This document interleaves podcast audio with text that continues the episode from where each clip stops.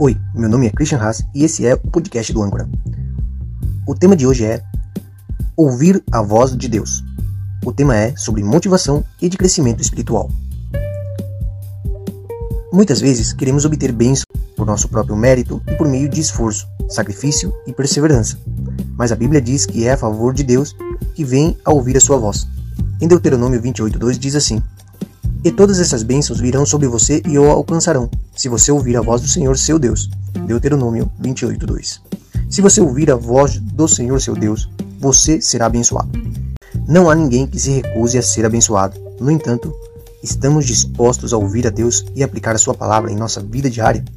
É difícil ouvir pessoas que não querem ser abençoadas. Todos nós queremos receber algum tipo de bênção, mas para isso devemos estar dispostos a ouvir Deus, a obedecer a Deus através da sua palavra, aplicando a sua palavra na nossa vida.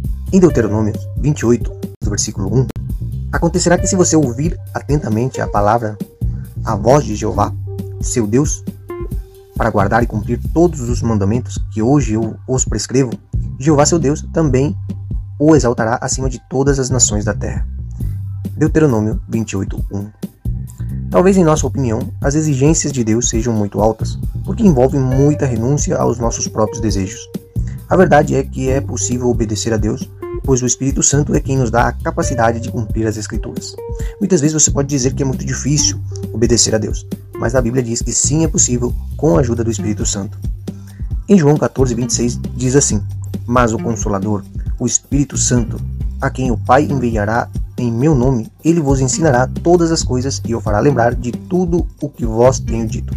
João 14, 26. Pare de sofrer e permita que Deus o ajude.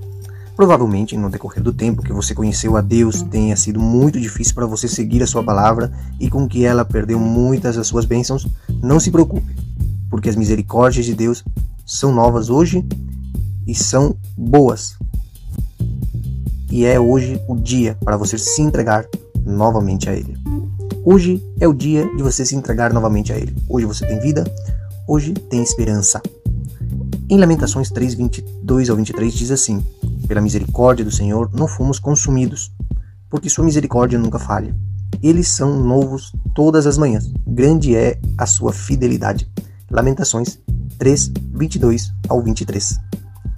Deixe de lado o desejo de prosperar para si mesmo em vez de você estar pensando em todas as ganâncias, em todas as prosperidades que você pode chegar a alcançar, esforce-se em colocar a Deus e Sua palavra em primeiro lugar.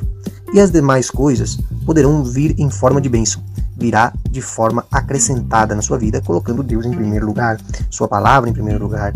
E tudo o que você fizer, tudo o que você tocar, as suas obras serão abençoadas. Está ouvindo? E tudo o que você fizer será abençoado. Se você ouvir a voz de Jeová, seu Deus, você será abençoado. Acredite. Escute a palavra de Deus, medite nela e Deus trará bênçãos na sua vida. Muito obrigado pelo seu tempo. Será até a próxima.